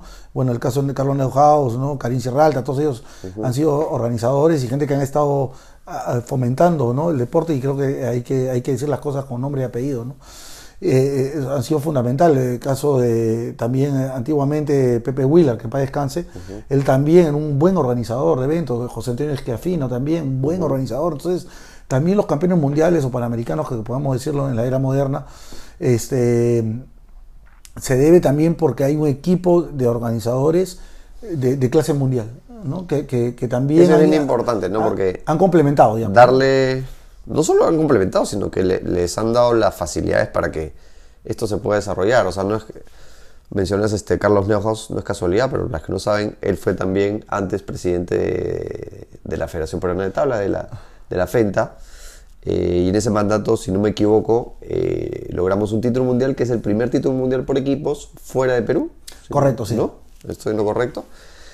y después él organiza los Panamericanos, entonces este, no es cosa menor. Claro. Entonces eso le da una estructura, un soporte a esta comunidad para que pueda crecer y, desarrollarse, porque el deportista es muy complicado que pueda desarrollarse sin ese soporte, sin esa estructura. Ya mencionabas, oye, estábamos ahí, pero era difícil en, los años 80, o sea, estamos hablando eh, del terrorismo, estamos hablando de la hiperinflación, de ahí, bueno, el gran resultado deportivo que tuvimos en, eso, en esos años fue en el 88, el subcampeonato olímpico de vóley. De ahí los 90 creo que tuvo un impacto muy fuerte, bueno, es una hipótesis que, hace tiempo vengo dándole vueltas, el tema de desarrollo, digamos, de, de que el país se estancó y tuvo que crecer eh, económicamente, políticamente entonces casi casi no aparecen resultados deportivos. Aparece creo en el 9-4 Jaime Isa que ya estaba, que, que, tuvo un gran resultado ese año que le ganó a Pete Sampras en el Abierto de Estados Unidos, si no me equivoco. A fin de esa década aparece Lucho Horna. Paras de contar y el 2004 es como que gana Sofía Moranes campeona del mundo y fue como que...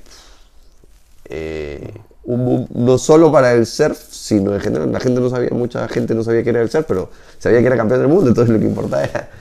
Inclusive no sabía ni siquiera un deporte, ¿no? O sea, estaban, eh, claro, se ha, ido organizando todo ese tema, ¿no? Ha sido un proceso, pero claro, así como hay que formar directivos o gente que, que, que, que esté bien organizada para lograr campeones mundiales o panamericanos, como se quiera decir, Eh, también hay el tema de los entrenadores. Yo cuando empecé a entrenar, Ajá. yo estaba solo, digamos, ¿no? Era, digamos, un entrenador formal porque venía de Australia, formado allá, Ajá. digamos, y, y tratar de adaptarlo a Perú, ¿no? Y ahí trabajé como 10 años como entrenador de la selección de Perú y, y ahí mismo se comenzaron a formar. El mismo Gabriel Aramburu eh, se sale de la cantera donde yo comencé a formar, ¿no? Eh, Javier Suen también, ¿no? Sebastián Alarcón, que son los tres pilares Ahorita son entrenadores top. a- Sí, sí, claro, son los tres entrenadores pilares ahorita de- de- de- que tiene el Perú. ¿no? Y hay otros que vienen también formándose, bueno, Coco Fernández, ¿no? Luis Eduardo Escudero, ¿no? Este, que, que vienen formándose y están ahí, ¿no? Están, están en la etapa. Carlos Cruz. O sea, pues, hay gente que, que quiere sa- salir, Claro. eh, eh, John Urcia, eh, Tony Pedralio actualmente. Entonces hay gente que está empezando a, a- hacer, pero, pero eso es bueno. O sea, yo estoy eh, satisfecho porque creo de que la labor que se ha venido haciendo va cumpliendo su misión y ellos van superando también, ¿no? Van superando, ¿no? Entonces, y eso es importante porque no solamente logramos un campeonato panamericano, sino que, o mundiales, sino que hay un entorno general que está eh, trabajando atrás de todo esto, ¿no? En forma- Eso es importantísimo porque cada vez se, se ve un- una comunidad, una estructura cada vez más grande, cada vez más sólida, cada vez más formada, desarrollándose. Y yo ponía lo decía, punto quiere Sofía porque, por ej- o sea, yo veo un cambio en el sentido, por ejemplo, en la mentalidad muchas veces de los papás. Mientras que en los 90 de repente uno decía, oye papá, yo quiero ser este deportista. Estás loco, de anda, estudia y... eh, porque no, no, no, no, no se veía como una perspectiva. Y después de ese punto de quiere Sofía, o sea, yo lo veo en consultas, o sea, cada vez más gente cree en surf, en diferentes deportes, que es una posibilidad, que es una posibilidad real. Lo que decías, no sé, hubiera sido bien difícil que, mire esta cantidad de entrenadores que has nombrado, que hubiera dicho, papá, me voy a dedicar a ser entrenador este, profesional de, de surf en los 90. Claro, lo que pasa, claro, que ha sido todo un trabajo de formación, ¿no? ¿No? Claro, así como hay en la parte técnica, digamos que hay un grupo que yo te menciono Sí. y hay otro grupo que está avanzando, eso es importante, me parece, ¿no?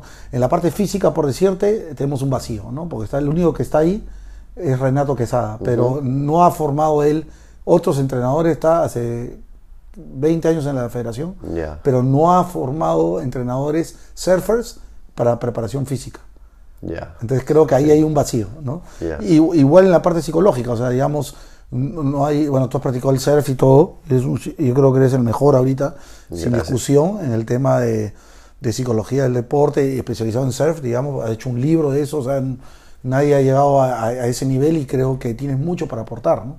Y tú, y tú comienzas a- también a formar gente, entonces es como el legado que uno comienza, generación a generación, uno Claro. va, los tablistas, lo mismo tiene que ir de la mano con los, formando gente, que- organizadores, dirigentes, jueces, entrenadores, todo para que todo el sistema deportivo vaya creciendo y vaya desarrollándose. de forma, o sea, tienes que tener esa visión para poder proyectarte y, y- y esos triunfos no son gratis, pues ¿no? O sea, no son de la noche a la mañana, ¿no? sino son porque ha habido un trabajo desarrollado, como los países como Estados Unidos, Rusia, esa- esos países, eh, o China, tienen tantas medallas, pero no es porque son gratis, sino porque le han dedicado el tiempo y le han dedicado la estructura muy bien trabajada, ¿no? Que va de Entonces la tú me mano. estás hablando un montón de gente vinculada y que sigue hasta ahora, que yo veo, o sea, digamos, me has hablado de varias etapas, pero digamos como que el surfing moderno y toda esta estructura ya orientada a competitivo, o sea, te entiendo que, o sea, ya hay más de 30 años de gente trabajando en el tema. Sí, claro. Entonces esto no es una casualidad. Totalmente, no, no, no, O sea, es, no es que se trabaja un mes antes de los Panamericanos para tener esa- esas medallas. O sea, hay toda una comunidad, toda una estructura de base, toda una serie de generaciones desarrollándose en diferentes ámbitos que han permitido lograr, lograr eso. De hecho, no es casualidad, el único deporte en el cual hemos sido campeones por equipos es el surf. Así es. Entonces, cuando tú me estás hablando de esa cantidad de gente que está trabajando, estamos hablando de equipos humanos, equipos de trabajos, el, desarrollándose y, y creciendo con, con una visión ya de alto nivel, ¿no? No, no, definitivamente, ¿no? Yo creo que el trabajo de base es fundamental, pues, porque eso es desarrollar a las personas, hacer desarrollar a, las- a los talentos, ¿no? A su máximo esplendor, ¿no? Que, que es lo que busca uno como, como dirigente o como deportista, ¿no? Llegar a, ese nivel, ¿no? Que le permita, pues, eh, tener todas las facilidades y toda la plataforma, pues, este, eh, no tenga ni una duda, ¿no? De, de- de lo que necesita, ¿no? Para lograr el objetivo. Y en este camino, ¿cuáles han sido las dificultades que, así que más te resuenan, que has tenido que, que superar? De, de, hecho, siempre el aspecto económico es un aspecto importante porque ayuda a que uno pueda viajar a otros países y, y, y ver qué, qué, así como la tecnología, ¿no? Digamos, ¿no? Sabemos que la tecnología la tiene Japón o la China, entonces uno tiene que estar ahí, ¿no? Claro. ¿no? ¿no? Si eso es lo mejor, vamos a ver cuál es lo mejor, qué es lo que está haciendo. Lo bueno del Perú el día de hoy es que, o sea, digamos, lo bueno es que están viniendo entrenadores de otros países uh -huh. a, a, mostrar un poquito su, sus habilidades y eso es bueno, ¿no? Y la, la, dificultad más grande que he tenido es más de poder viajar a otros países y, y, y digamos, y, y ver las, las, habilidades que ellos tienen para, uh -huh. de cada país para poder mostrarlo en nuestro país también, ¿no? Ya. ¿Y cómo ha sido, cómo ves el ¿Cómo es que se da esa explosión? O sea, ¿cómo es que, que llegamos a destacar al nivel que, que, estamos con lo de Sofía, con los mundiales por equipos ISA, ahora con los panamericanos, con lo de el, el bicampeonato también de Piccolo? Claro, yo creo que hay que diferenciar un poco, porque una cosa es lo que logra Sofía como campeona mundial profesional, ese Ajá. mismo año gana el campeonato también Elisa, a, a Elisa Matar, ¿no? Entonces, el caso de Piccolo eh, gana do, el, el, 2013 y el 2015 gana el campeonato mundial profesional, ¿no? Sí. Y ahora en el 2018 en Villarreal gana el campeonato de la ISA, ¿no? Uh -huh. Entonces, digamos que, que, el, que, el, campeonato digamos más importante es el circuito uh -huh. profesional donde están los mejores tablistas. Entonces, de hecho, Importante la federación. que hagas esa declaración, porque a veces la gente se confunde un poco. La federación, digamos, se ha pegado, como está, es miembro del Comité Olímpico Peruano, y así como todas las federaciones, no todas, pero varias de las federaciones de surf están ligadas a su Comité Olímpico, entonces están ligados al campeonato de la ISA. Uh -huh. ¿no? Entonces es un campeonato por equipos, individual y por equipos.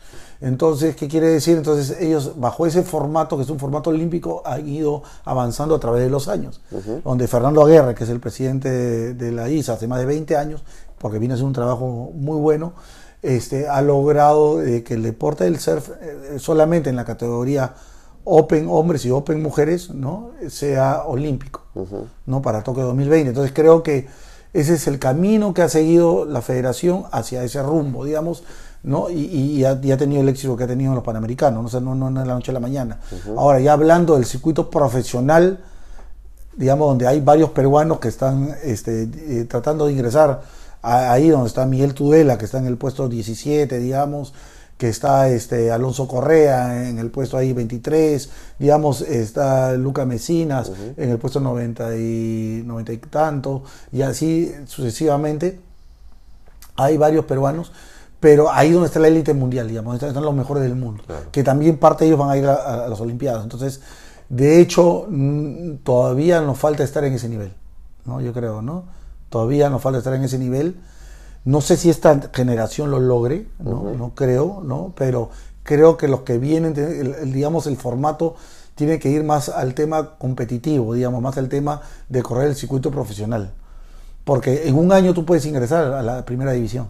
Claro. ¿no? ¿No? Entonces, si es que te lo propones y, y, y encaras bien los eventos, puedes lograr pero es toda una experiencia, ¿no? Y hay gente que, que, que, que puede lograr, hay gente que no, hay gente que se demora 8 o 9 años claro. en ingresar a la primera división. Entonces se pasa casi toda una década tratando de llegar a la primera división. Claro. Entonces pero... creo que ahí donde debemos, creo que esta plataforma que, que ha utilizado, digamos, la ISA y la Federación de Tabla y todas las federaciones, creo que le ha dado popularidad, ¿no? Y le ha dado de repente para que los mejores países que, que queden en este Panamericano uh -huh. puedan apostar eh, por sus federaciones y apostar dinero para que puedan viajar a otros países del mundo claro. y puedan correr el circuito profesional. Creo que esa, esa vía es muy larga, es bien larga, pero se está logrando.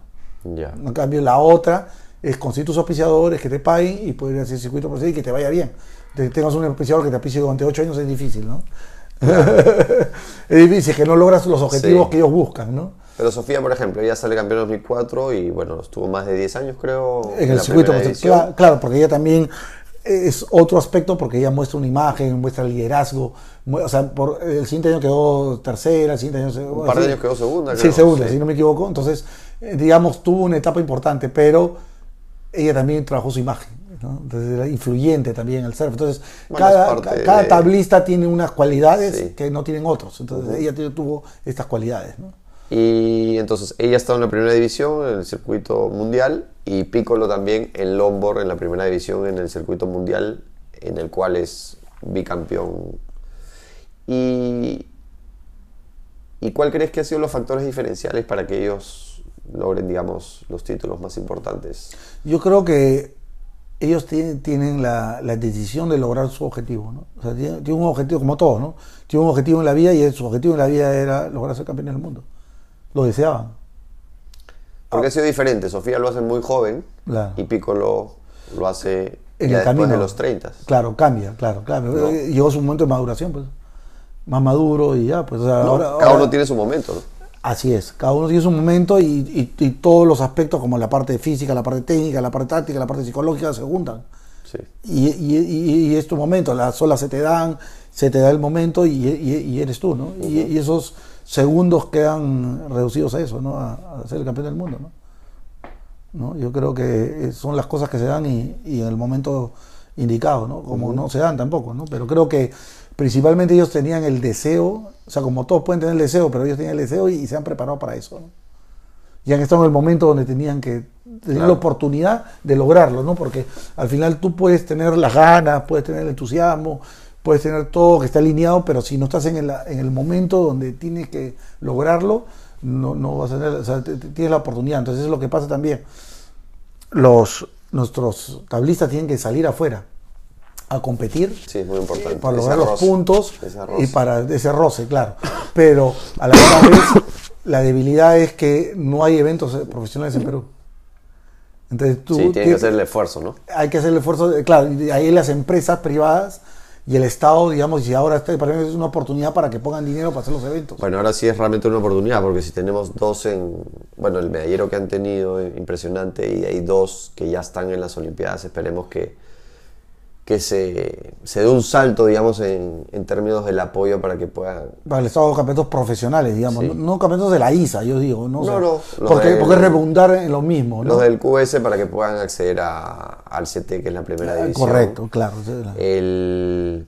Sin embargo, con, con la ISA yo también observé un fenómeno que era el punto de quiebre en el cual salimos, no una vez, sino varias campeones del mundo por equipos. Claro. Porque antes, si no me equivoco, quedábamos octavos, décimos. Ahí hay un punto de quiebre ahí, ves un punto de quiebre ahí, algo Sí, pasa. sí, definitivamente porque... Es como una barrera mental que había y, y en un momento se, se- claro, porque... se rompe y de ahí, bueno, se, se gana tres veces. Además, no solo eso, en los festivales eh, ISA también en, en Japón el, ganan, entonces empiezan a ver este. No, ya, ya somos y- protagonistas. pues. Y, y siempre estamos ahí, entonces. este, Estamos entre los mejores países del mundo, ¿no? De hecho, en el sentido del, del campeonato de ISA, ¿no? Eso nos ayuda, ¿no? Siempre la gente critica el otro lado, ¿no? Por, por el profesional, ¿no? Pero ese es el camino que se ha seguido y, y- y ahorita la oportunidad de, de haber ganado tantas medallas, el, el primero medallista, y lo que no muchos saben, ¿no? En el Perú, o sea, ¿no? Que, que la, la única disciplina en la historia que ha ganado tres campeonatos mundiales por equipos es, la- es el surf. Sí. No hay ninguna en la historia. Entonces, eso también... Este, Tendría cuatro si consideras la Junior, que tampoco hay ninguno. Claro, claro, claro, sí, la cuarta, claro. Sí. Entonces, digamos que somos una potencia, entonces creo que tienes que, o sea, el fútbol es mucho más mediático y, solo- y siempre va a serlo, y nadie lo va a discutir, pero definitivamente el segundo deporte en, en el Perú que, que tienen que invertir es el surf, antes que otro deporte, creo que como prioridad, digamos. Ya, y no, y lo han Que las demostrado. canchas son gratis. Claro, y, no, y lo han demostrado. O sea, así como ese centro de alto rendimiento en Punta Roja, podrían haber Sí. otro en Punta Hermosa, podría haber uno en San Bartolo, podría haber uno en la Costa Verde, porque hay, hay, hay espacio para hacerlo. Pero tú que, que has tenido a casi toda esa generación, has tenido, bueno, me hablas de estos entrenadores, esas habilidades, o sea, ¿cuál crees que ha sido así el punto de, de quiebre o qué pasó para...? Porque yo veía que, o sea, años se competía, se competía, pero se estaba lejos, se estaba lejos, se estaba lejos hasta que... Se logró porque creo que hemos estado trabajando mucho en el tema de la preparación de los atletas, ¿no? Entonces hemos estado preparando mucho, mucho a ellos y transmitiendo de generación a generación. Entonces creo de que ahí, han ido, han ido, ha ido, se ha ido mejorando. Entonces creo que eh, el día de hoy, por decir, todos esos años con eso de entrenador ha sido el fruto que se dio cultivando porque yo he estado haciendo el trabajo de base, digamos, de niños, con el semillero, entrenando a los niños. Y de ahí ha ido pasando otros entrenadores a diferentes etapas. Entonces ya ha habido un trabajo de base bien hecho para que los demás desarrollen lo demás, ¿no? ¿no? Y a la alta competencia, digamos, en ese sentido. ¿no? Entonces creo que ha ido, se, ha ido, se ha ido formando a través de varias personas, ¿no? de entrenadores, que han ido formulando, pues, este, digamos, este, los buenos conceptos de, entrenamiento, de coaching. ¿no? Creo que eso ha sido importante. ¿no? Y, este, y eso también de la mano con los jueces, eh, con, la, con la cantidad de eventos al año, este, eventos afuera que han ido ganando los peruanos, caso de Luca Mesina, que ganó el, circuito de los Estados Unidos en el 2017. Entonces, eh, también invita a saber de que sí se puede. claro. ¿no? Y, que ahí estos son los nuevos héroes modernos que hacen de que otras generaciones también quieran poder lograrlo.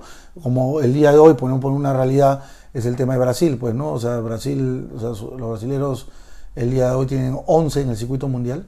Es impresionante. Entonces, son, son una plataforma, pues, de, de mucha gente que está atrás y que han ido trabajando, ¿no? Antes que nosotros todavía, ¿no? Entonces, de años, de años. Y estamos un poco lejos para esa plataforma todavía, pero, pero creo que es un momento de quiebre ahora para poderlo, o sea, empezar a hacer la, plataforma adecuada para el circuito profesional. ¿Y cómo ves la perspectiva en esa línea? Antes no había nadie en el circuito profesional, ahora hay, ya ves en el ranking, ves peruano. Claro. Antes no había eso, ahora hay 3, 4 entre los 100 primeros. antes no, ni eso. Que están viajando bastante, ¿no? Claro, claro, es, que es la forma. O sea, yo creo que ahora el IPD y y, este, y la federación tiene que, imagino, con, con todas estas cosas que buenas que está pasando el deporte del surf, tienen que invitarlo a organizar campeonatos profesionales en Perú o empezar a, que viajen todos con el dinero que le dan al deportista. ¿no? esperemos que la empresa privada, porque digamos hay que, hay que asumir una realidad que es, o sea, el IPD no, Las dos cosas no tiene tantos recursos, efectivamente tiene que ir en la mano, entonces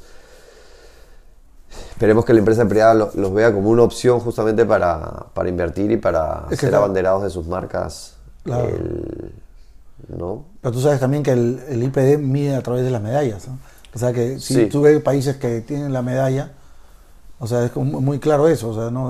o sea, tiene tres medallas de oro, tres medallas de plata, una de bronce, digamos, es el, primer país, que, el primer deporte que ha logrado el surf, tantas medallas, tienen que darle pues, una, una cuota, digamos, de, de dinero para desarrollar el deporte de a todo, no, y además, si miras hacia atrás, o sea, es sumamente consistente, o sea, van cambiando los nombres y se sigue estando en el... Y sin ir muy lejos, porque es una realidad, una realidad, si tú ves el fútbol en las Olimpiadas, o sea, por, a mí me gusta el fútbol todo, pero ha perdido con Jamaica ha perdido con Honduras, con países inferiores, digamos, ¿no? O sea, sin menospreciar esos países que imagino que han hecho un claro, que no tienen tanta tradición. Claro, o sea, podría tener muy mediático el fútbol, pero, pero desgraciadamente no le ha dado los resultados sí. que se esperaba. Entonces hay que hacer un cambio en el deporte, ¿no? Totalmente de generacional y todo eso, ¿no? Y, y, ver cuáles son las situaciones, ¿no? O sea, bueno, cuando nosotros no nos iba bien, veíamos cuáles son los cambios. Son los entrenadores, son los corredores, es la generación, entonces comienzas a hacer una evaluación general, son las mentes, son ellos, ¿no? Nosotros sin tener muy pocos recursos hemos logrado mucho. Sí, bueno, sí, hay modelos que, por ejemplo, Colombia, ¿no? Invierte mucho en sus, tiene segmentado sus deportes y ya esos son los que les voy a invertir más porque digamos me, va a generar un retorno resultado deportivo mucho y, es la realidad porque en la tabla de medallas tú ves Colombia y dices 30 medallas. Sí porque además no solo en los panamericanos sino a nivel olímpico también creo que en Sudamérica creo que es uno o sea, después de Brasil después de Brasil sí efectivamente su modelo les funciona muy bien a ellos tenemos que que encontrar cuál es el modelo que funcione mejor para nuestra idiosincrasia particular, ¿no? Porque otro de los errores que a veces tenemos es que observo es que, queremos replicar modelos de, de otros lados. Está bien aprender, tomar lo que, lo que está bueno, pero hay que entender que nuestra idiosincrasia es única y particular y tenemos que generar nuestro propio modelo, que es un poco también así como que dices hoy, creímos que podíamos, este, y sí se puede igual también creer en los diferentes profesionales de que podemos. O sea, oye, se puede organizar un un panamericano, los peruanos podemos hacer un, panamericano, podemos organizar los torneos, ¿no? podemos organizar nuestro modelo para, para desarrollar, porque, porque un peruano no es un australiano, ni es un americano, ni un brasileño. Son, son, realidades diferentes. Pensamos, sentimos, vivimos eh, diferentes y hay que entender también, también esas diferencias en, en nuestra idiosincrasia. Y en esa línea, ¿cómo ves nuestra, nuestra perspectiva? ¿Qué es lo que nos tocaría para ir hacia dónde? Yo creo que ahorita es que, lo, bueno, por lo que se veía, es que nuestros tablistas empiezan a, a viajar a otros países, ¿no? Para ganar la, mayor experiencia, y estar con los mejores del mundo, pues. Tanto en la modalidad de tabla chica, hombres y mujeres, tanto en la modalidad longboard, por cierto, ahora en longboard y, y en paddle, también en, race, en remadas, he visto ahora que en Chorrillos ha habido campeonato de, de race, promoviendo a, niños, a jóvenes para que practiquen y, ver talentos. Ahorita las chicas están viajando a Nueva York, a España, a Galicia, para campeonato de longboard, campeonato de surf race. Entonces hay movimiento, ¿no? Entonces hay campeonato también en Galicia de surf también. Entonces, todas esas cosas son positivas, ¿no? Yo creo que e, ese, ese roce que vayan al extranjero y, compitan con los mejores del mundo y ver, y ver en qué nivel se encuentran. Claro. Y esa experiencia es única, o sea que yo creo que eso va a ser fundamental, ¿no? Esa es una de las cosas. Y la otra es que ya no, ya no, o sea, organizar los campeonatos de WQS en el Perú, que permita que nuestros tablistas conocen las playas y sus propias olas puedan, este, no, y la gente pueda observar también, ¿no? claro. ¿no? Como un estadio, ¿no? es un... Claro. Sí, además es un win-win, además ahora tenemos este... Puta Rocas, el centro de alto rendimiento, la, toda esa plataforma, entonces sacarle, sacarle el jugo eh, a eso. Eso es lo que yo veo ¿no? en el futuro y, bueno, y seguir trabajando con la formación, con los niños, tratando de darle las mejores herramientas, tratando de de darle los mejores fundamentos que ellos necesiten para lograr sus objetivos, pues no, porque cada uno tiene sus objetivos, sus metas y, hay que ver eh, cómo se encuentran y hasta dónde puedan dar, tanto física, eh, técnicamente, pero principalmente la parte psicológica creo que es uno de los aspectos donde no se, habla menos y donde más se tiene que trabajar, yo creo. Sí, bueno, es un todo. Hay que, hay que darles todo el soporte, toda la estructura, toda la ciencia deportiva que, mm que hay detrás para que puedan también... Supongo que dicen, queremos estar CT, el entorno también tenemos que estar a la altura para, para darles esas posibilidades a, a estos chicos que están peleando para entrar ahí y las nuevas generaciones que también vienen, ¿no? Sí. Sí, eso es fundamental. Yo creo que la retroalimentación tanto de entrenadores, la retroalimentación de jueces, la retroalimentación de directivos, de, la formación del club, porque eso también es una debilidad que tiene la federación, que tiene pocos clubes, ¿no? Y están enseñados en tres clubes. Entonces no hay un circuito de clubes como es el vóley, como es el fútbol, que podría ser, o ligas. no, no, no, no ha crecido en ese aspecto. Eso sería interesante, ¿no? Generar unos espacios de discusión, de intercambio de ideas y opiniones eh, entre diferentes personas de, de, esta comunidad para ver cómo se puede hacer justamente para, para generar mejores... Eh, condiciones. No sé cómo está hoy en día esas condiciones, cómo está la federación, cómo están las relaciones en, para generar esos espacios de intercambio de, personas que tienen mucha experiencia, ya sea que estén adentro o que no estén adentro, pero que se sabe que son parte de, de la comunidad trabajando hace años. No sé cómo está un poco eso. Sí, sí, yo creo que ese es un ámbito abierto, ¿no? Que hay que conversarlo, ¿no? Y decirlo, ¿no? Porque al final es en beneficio de los, de los atletas, de los tablistas, ¿no? Porque al final ellos son los beneficiados con todo, con todo esto, ¿no? Genial. Y Roberto, para ir cerrando, ¿qué el Roberto de hoy, qué consejo le daría al Roberto de, de atrás? que siga siendo el mismo, el mismo humilde, sincero, a veces soy muy justiciero, menos justiciero tal vez, ¿no? Pero sí, creo que sería el mismo de siempre, ¿no? Como siempre he sido y, le diría que, nada, que siempre tratando de ayudar a los demás, tratando de, enseñar a los demás, de transmitir la experiencia, porque en esta vida es corta y, en este mundo nos vamos rápido y lo único que queda es eh, tratar de, de enseñar lo mejor posible, dar lo mejor de uno para que las otras generaciones este, puedan captar un poco de lo que uno sabe, ¿no? Que eso es lo principal, creo, finalmente, ¿no? Genial. ¿Y el Roberto del futuro? ¿Qué recomendación le daría al Roberto de hoy? Eh, que nada, que sea más este más abierto a las ideas, a las personas, ¿no? Para poder este, complementar mejor el trabajo. Cuando uno cree que el, de hoy sabe más de, que, de los jóvenes, es cuando uno a veces se equivoca, ¿no? Aunque uno no, lleva las caras no por gusto, ¿no? Pero creo de que el futuro le diría al de ahora que, que hay que unir a los demás y trabajar por los demás. Genial. Mm. Nada, bueno, mm. agradecerte, ha sido un, placer tenerte acá. Mm. Estoy seguro que todos los que nos ven, todos los que nos escuchan, eh, van, a, van a aprender mucho de, de tus conocimientos, de tu experiencia y nada, simplemente agradecerte por tu tiempo que has podido venir acá.